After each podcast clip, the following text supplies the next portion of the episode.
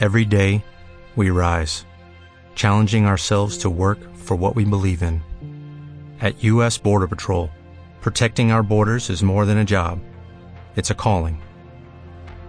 Agents answer the call, working together to keep our country and communities safe. If you are ready for a new mission, join U.S. Border Patrol and go beyond. Learn more at cbp.gov/careers. Camino sin retorno, capítulo 8.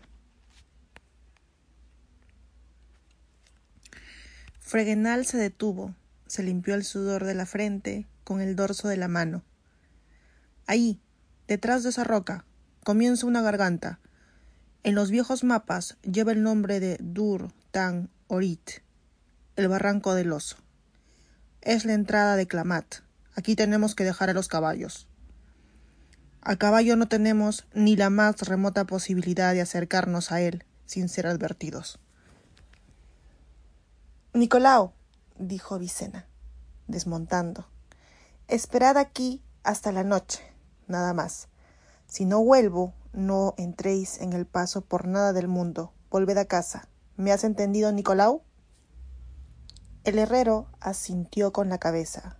Con él había solo cuatro aldeanos, los más atrevidos. El resto del destacamento se había ido deshaciendo por el camino como la nieve en mayo. He entendido, señora, murmuró, posando sus ojos sobre Fregenal. Raro me es que os encomendéis a este mal nacido. A mi entender tenía razón los mozos. Habría que haberlo arrancado de la testa. Mirarlo talmente, señora, esos ojos de gorrino, esos morros de felón. Vicena no le contestó. Se hizo sombra en los ojos con la mano, miró hacia arriba a la entrada de la garganta. Ve adelante, Fregenal, le ordenó Corín, tirando del cinturón. Avanzaron. Al cabo de media hora de marcha encontraron el primer carro, volcado, destrozado, y después otro, con una rueda rota, esqueletos de caballos, el esqueleto de un hombre, un segundo, un tercero, un cuarto, una pila, una pila de huesos rotos, quebrados.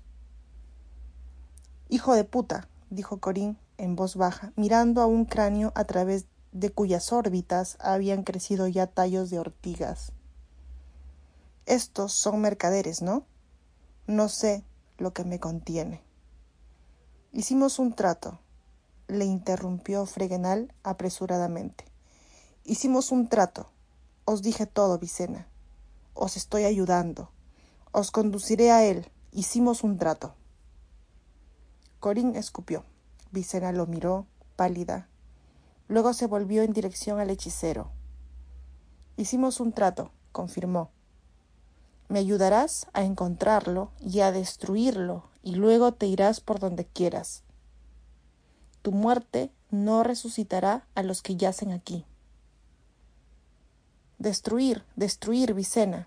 Te lo advierto otra vez y lo repito. Ponlo en letargo, paralízalo, conoces el hechizo, pero no lo destruyas. Vale una fortuna, siempre puedes. Silencio, Fregenal. Ya hemos hablado de ello. Avanza. Siguieron adelante, evitando cuidadosamente los esqueletos. Vicena, platicó Fregenal al cabo. ¿Te das cuenta del riesgo? No es cosa de poca monta. ¿Sabes? Con el efecto de espejo a veces no sale. Si la inversión no funciona, estamos perdidos. He visto de lo que él es capaz. Vicena se detuvo. No hables, dijo. ¿Por quién me tomas? La inversión funcionará si... si no nos has engañado, se entrometió Corín con una voz sorda de rabia. Y si nos has engañado, has dicho que has visto de lo que es capaz ese monstruo pues sabes de lo que yo soy capaz. Conozco un corte después del cual al cortado le queda una oreja, una mejilla y media mandíbula. Puede sobrevivirse a él, pero luego ya no se puede, entre otras cosas, tocar la flauta. Vicena tranquiliza a este asesino, balbuceó Fregenal, pálido. Explícale que no pude engañarte, que lo hubiera sentido. No hables tanto, Fregenal, ve adelante.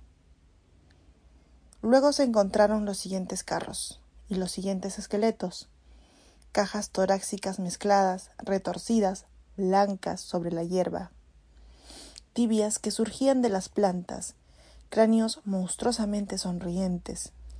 Corín guardaba silencio, apretando el puño de la espada en su mano sudorosa. Tened cuidado, susurró Fregenal. Estamos cerca. No hagáis ruido. ¿A qué distancia reacciona? Fregenal. Te estoy hablando a ti. Ya te lo diré. Continuaron examinando las paredes de la garganta, verticales, cubiertas de deformes troncos de arbustos, señaladas con las líneas de barrancos y de montones de piedras. ¿Vicena? ¿Lo recibes ya? Sí, pero borrosamente. ¿A qué distancia, Fregenal? Te lo diré. Una pena que no pueda ayudarte. Sin varita ni anillo no puedo hacer nada. No tengo poderes, a menos que... A menos que qué. Esto. Con una rapidez que resultaba difícil imaginar en él, el gordo arrancó de la tierra un pedazo de roca de afilados cantos y golpeó a Vicena en la parte de detrás de la cabeza. La druidesa cayó sin un gemido, con el rostro hacia abajo. Corín agitó la espada, pero el hechicero era increíblemente ágil. Cayó sobre las cuatro patas, evitando la hoja, se retorció por entre las piernas de Corín y la piedra, la cual no había soltado de la mano, se la clavó en la rodilla. Corín aulló, cayó, el dolor le cortó el aliento por un instante y luego una ola de náuseas le subió desde el esófago hacia la garganta. Fregenal se incorporó como un gato, con intenciones de repetir el golpe. El pájaro, abigarrado, cayó desde lo alto como un proyectil, rozando el rostro del hechicero. Fregenal retrocedió, agitando las manos, dejó caer la piedra. Corín, apoyado en un codo, lanzó un tajo de espada fallando por un pelo el muslo del gordo, quien a su vez se volvió y galopó de vuelta hacia el barranco del oso, aullando y riendo. Corín intentó levantarse y perseguirlo, pero el esfuerzo de alzarse de la tierra le nubló la vista. Cayó de nuevo, lanzando tras el hechicero una serie de insultantes epítetos. Fregenal, desde una distancia prudente, miró hacia atrás, se detuvo. Repugnante hechicera. gritó. Pelirroja de mierda. ¿Quería ser más lista que Fregenal? Perdonadme magnánimamente la vida. ¿Pensabas que iba a contemplar tranquilamente cómo lo matabas? Corín, sin dejar de maldecir, se masajeaba la rodilla, calmaba el dolor que latía. Vicena yacía inmóvil. Viene, aulló Fregenal. Mirad, me alegro de verlo, porque en un momento mi huesero os sacará los ojos de las órbitas. Ya viene. Corín miró a su alrededor. Desde detrás de un montón de rocas que estaba como a unos cien pasos, surgieron las nudosas articulaciones de unas patas de araña flexionadas. Al poco sobre el montón de piedras se arrastró con un rumor un torso de por lo menos seis metros de largo plano como un plato, de color terroso, rugoso, cubierto de protuberancias agudas. Cuatro pares de pies avanzaban al unísono, transportando un cuerpo de aspecto de oso a través del pedregal. El quinto par, el primero, desproporcionadamente largo, iba armado con unas poderosas tenazas de cangrejo, erizadas con filas de agudas púas y cuernos. Esto es un sueño, le pasó a Corín por la cabeza. Esto es una pesadilla. Despertarse, gritar y despertarse, gritar, gritar, gritar. Olvidándose del dolor de su rodilla, saltó hacia Vicena. Tiró de su brazo inerme. Los cabellos de la druidesa estaban cubiertos de sangre que ya le fluía por el cuello. Vicena. Se le atoró la garganta con un miedo paralizador. Vicena. Fregenal estalló en una risa demencial, que resonó con un eco en el desfiladero. La risa ahogó los pasos de Nicolao, que se acercaba encorvado con el hacha en la mano. Fregenal lo vio cuando ya era demasiado tarde. El hacha le acertó en la columna, un poco por encima del muslo, y se hundió hacia el mago. El hechicero, con un grito de dolor, cayó al suelo, arrancando el arma de las manos del herrero. Nicolau lo aferró, le quitó el hacha, golpeó de nuevo. La cabeza de Fregenal rodó por la pendiente y se detuvo, apoyándose en la frente de uno de los cráneos que yacía junto a las ruedas de un carro destrozado. Cojeando, tropezándose con las piedras, Corín arrastró a Vicena, que estaba flácida y laxa. Nicolau se acercó a ellos. Agarró a la muchacha, se la echó al hombro, sin esfuerzo, y echó a correr. Corín, aunque liberado del peso, no podía seguir. Miró por encima del hombro, el huesero se arrastraba hacia él, con las articulaciones chirriando, destrozando la escasa hierba con sus tenazas extendidas, arañando las rocas con ellas. Nicolau, gritó Corín con desesperación. El herrero miró hacia atrás, depositó a Vicena en el suelo, corrió hacia Corín, le sujetó, corrieron juntos. El huesero aceleró el paso, alcanzando las garras llenas de púas. No lo conseguiremos, susurró Nicolau al tiempo que miraba para atrás. No escaparemos. Llegaron hacia donde estaba Vicena, que seguía tendida boca abajo. Se va a desangrar, gimió Nicolau. Corín se acordó de algo. Arrancó del cinturón de Vicena su bolsa, tiró el contenido y sin prestarle atención a otras cosas, agarró el mineral herrumbroso cubierto de signos rúnicos, apartó el cabello rojo lleno de sangre y aplicó la hematita a la herida. La sangre dejó de fluir al instante. Corín, gritó Nicolau. El huesero estaba cerca. Abría mucho las patas, las pinzas dentadas se separaban. Nicolau vio los ojos del monstruo que giraban sobre antenas y las medias lunas de sus mandíbulas que se abrían y cerraban bajo ellas. Al arrastrarse, el huesero siseaba rítmicamente. Corín, Corín no reaccionó. Murmuró algo sin apartar la hematita de la herida.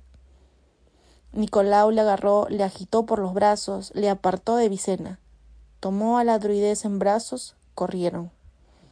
El huesero, sin dejar de sisear ni por un instante, alzó las patas, se arrastró chirriando por las rocas con su abdomen quitinoso y siguió tras ellos velozmente. Nicolau se dio cuenta de que no tenía salvación. Desde el barranco del oso apareció un jinete con jubón de cuero, con una lóriga de anillas de hierro y con una ancha espada alzada sobre la cabeza, cabalgando en un desesperado galope. En el peludo rostro ardían unos pequeños ojos, brillaban unos dientes puntiagudos. Con un grito guerrero, Se lanzó contra el huesero.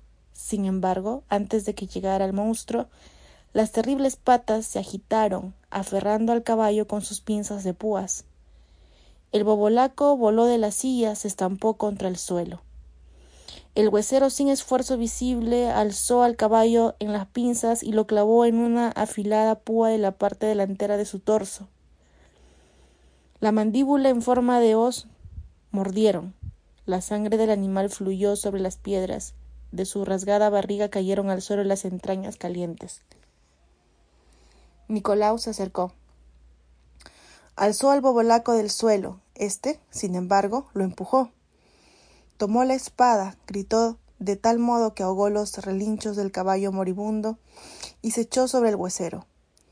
Con una agilidad simiesca se deslizó por el antebrazo óseo del monstruo y dio un tajo con todas sus fuerzas directamente en el ojo extensible.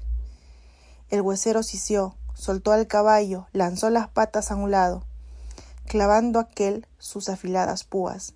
Lo echó a tierra, empujando hacia un lado, hacia el pedregal. Kel cayó sobre las rocas, soltó la espada. El huesero dio una media vuelta, alzó sus tenazas y lo agarró. La pequeña figura del bobolaco colgó en el aire. Nicolau bramó con rabia y en dos saltos se puso al lado del monstruo, alzó la mano y dejó caer el hacha contra el caparazón quitinoso. Corín, dejando a Vicena, se lanzó sin pensarlo desde el otro lado. Sujetando la espada con las dos manos, tomó impulso y clavó la hoja en una línea entre la coraza y una pata. Apoyando la espada en el pecho, la empujó hacia el pomo. Nicolau gimió y golpeó otra vez. La coraza cedió. Salpicó un aspestoso líquido verde. El huesero sisió, dejó al bobolaco, alzó las pinzas. Corín clavó los pies en el suelo, tiró de la empuñadura de la espada, pero sin resultado. Nicolau, gritó, atrás. Ambos echaron a correr astutamente, porque lo hicieron en dos direcciones distintas.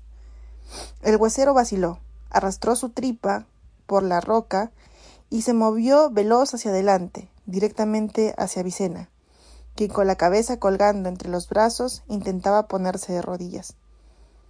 Junto a ella colgaba en el aire el abigarrado pájaro, agitando las alas, chillando, chillando, chillando. El huesero estaba cerca. Ambos, Nicolau y Corín, se lanzaron a la vez, cortando el paso al monstruo. Vicena, señora. El huesero, sin detenerse, estiró las patas. A un lado, gritó Vicena de rodillas, alzando las manos. Corín, a un lado. Ambos retrocedieron, se pegaron a las paredes de la garganta. Enena Firaot Kerelat lanzó un penetrante la hechicera, dirigiendo las manos en dirección al huesero. Nicolau vio como algo invisible flotaba desde ella hacia el monstruo. La hierba se dobló sobre la tierra y las piedrecillas se movieron hacia dos lados, como si las empujara el peso de una enorme bola que se arrastraba a una velocidad cada vez mayor. De las manos de Vicena brotó un zigzagueante rayo de cegadora luz que golpeó al huesero, dispersando sobre su coraza una red de lenguas de fuego. El aire estalló en un estampido ensordecedor. El huesero explotó, estalló en una fuente de sangre verde, una tormenta de fragmentos de quitina, pies, entrañas, todo voló por el aire. Poco a poco se fue depositando alrededor, golpeando contra las rocas, susurrando sobre las plantas. Nicolau se arrodilló y cubrió la cabeza con las dos manos. Se hizo el silencio. En el lugar en el que hacía un instante había estado el monstruo, había ahora un cráter ennegrecido y humeante, regado de un flujo verde cubierto de pequeños fragmentos repugnantes y difíciles de reconocer. Corín, limpiándose el rostro de manchas verdes, ayudó a Vicena a levantarse del suelo. Vicena temblaba. Nicolau se inclinó sobre el bobolaco tenía los ojos abiertos. Su grueso jubón de piel de caballo estaba cortado en pedazos, bajo los que se veía lo que había quedado del brazo y del hombro. El herrero quiso decir algo, pero no le dio tiempo. Llegó Corín, sujetando a Vicena. El bobolaco volvió la cabeza en su dirección. Corín miró a su brazo y tragó saliva con dificultad. Eres tú, principito, dijo Kell en voz baja pero tranquilo y con claridad. Tenías razón, sin armas soy una basura. Y sin brazo, supongo que mierda, ¿no? La serenidad del bobolaco afectó a Corín más que la visión de los huesos destrozados, surgiendo de las tremendas heridas. El que el bobolaco siguiera vivo resultaba increíble. Vicena, susurró Corín a la hechicera con voz suplicante. No puedo hacer nada, Corín, dijo Vicena, con voz quebrada. Su metabolismo es completamente distinto del humano. Nicolau, no lo toques. Volviste, bobolaco, susurró Nicolau. ¿Por qué? Porque mi metabolismo es distinto del humano, dijo Kell con orgullo en la voz, aunque ya con marcado esfuerzo. Una línea de sangre le surgió de la boca, manchando su piel plateada. Volvió la cabeza, miró a los ojos de Vicena. Buena hechicera pelirroja. Tu profecía resultó acertada. pero tú misma serás quien haya de cumplirla. No, gimió Vicena. Sí, dijo Kel. Es necesario. Ayúdame. Ya es hora. Vicena suspiró. Corín con un Vicena suspiró Corín con un amago de espanto en el rostro. No querrás. Idos, gritó la druidesa, controlando los sollozos. Idos los dos. Nicolau, mirando a un lado, arrastró Corín por el brazo. Corín se rindió. Todavía alcanzó a ver cómo Vicena se arrodillaba junto al bobolaco, cómo le acariciaba delicadamente la frente, tocaba sus sienes. Él tembló, tiritó, se estiró y se quedó inmóvil. Vicena lloraba.